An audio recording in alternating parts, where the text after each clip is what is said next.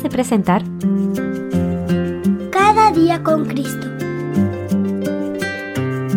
Un programa dirigido a los más pequeños de la familia de Dios y un espacio para meditar en la Biblia y aprender más sobre nuestro Señor Jesús.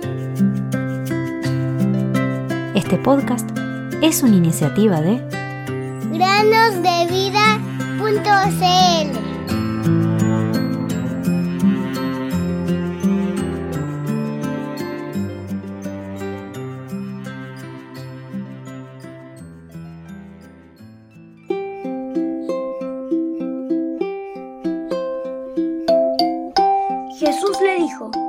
Yo soy la resurrección y la vida. El que cree en mí, aunque muera, vivirá. Y todo el que vive y cree en mí, no morirá jamás. ¿Crees esto? Juan 11, 25 y 26. Bienvenidos queridos amigos y amigas a un nuevo día de meditaciones en el podcast Cada día con Cristo. El perro de un agricultor le había rendido un fiel servicio por varios años.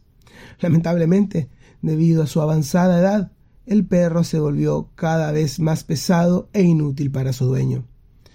El dueño decidió entonces, lamentablemente, lanzarlo a un río cercano para que se ahogara. Así que un día, cargando al animal, abordó un bote y se internaron en la parte más caudalosa del río. Amarró al perro con una soga y en el otro extremo sujetó una gran piedra. Luego lanzó al perro y a la roca al río.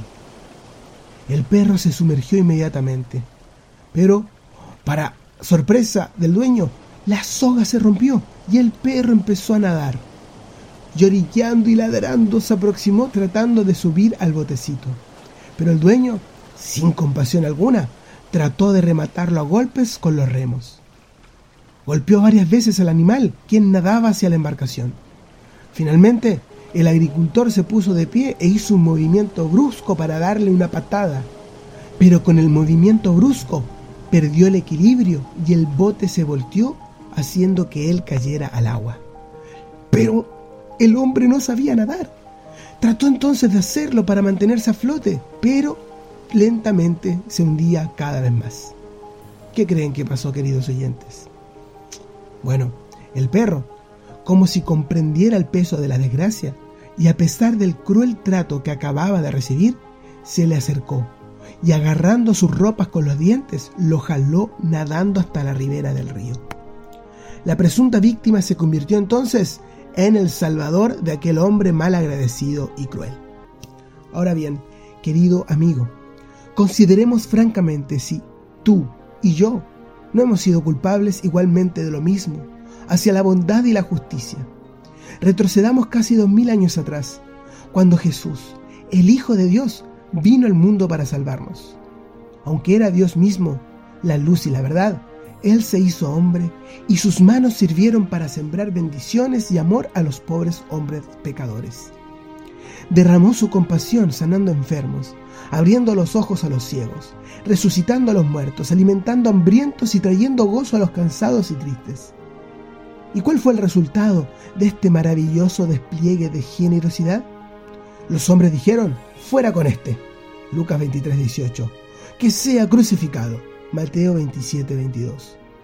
Y entonces lo clavaron a una cruz de madera. Ahora bien, ¿fueron solo los que crucificaron a Cristo los que tenían corazón con pecado? No, no, no. Querido oyente, tanto tú como yo tenemos corazones igual de perversos, iguales a aquellos que clamaron fuera con este.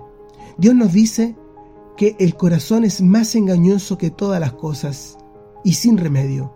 ¿Quién lo comprenderá? Jeremías 17:9. Diariamente recibimos las abundantes bendiciones de las manos de Dios y en cambio, a cada momento lo rechazamos cuando no queremos hacer su voluntad sino la nuestra. Pero qué contraste se presenta cuando miramos a su bendita persona en la cruz del Calvario. Allí vemos demostrado lo que es el corazón de Dios. Ni una palabra de resentimiento o egoísmo. Cristo ni siquiera levantó un dedo de oposición.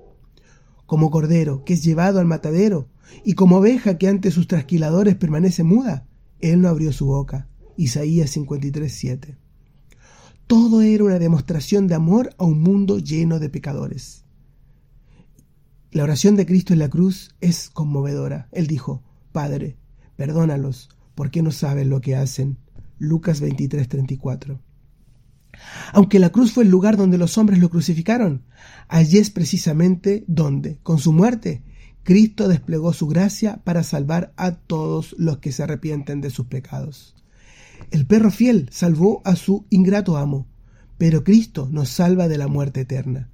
Él resucitó de los muertos, vive en el cielo y ofrece la vida eterna a todo aquel que en él cree. Juan 3:16. Querido amigo o amiga, si aún no conoces personalmente al bendito Salvador, te ruego que ahora mismo vayas a Él mientras sigue mostrando su gracia. Pronto acabará este tiempo de gracia, y Cristo vendrá a juzgar al mundo cuando su ira será ardiente como un horno. Malaquías 4.1. ¿Preguntas qué debo hacer para ser salvo? Te respondo, cree en el Señor Jesucristo y serás salvo. Hechos 16, 30 y 31.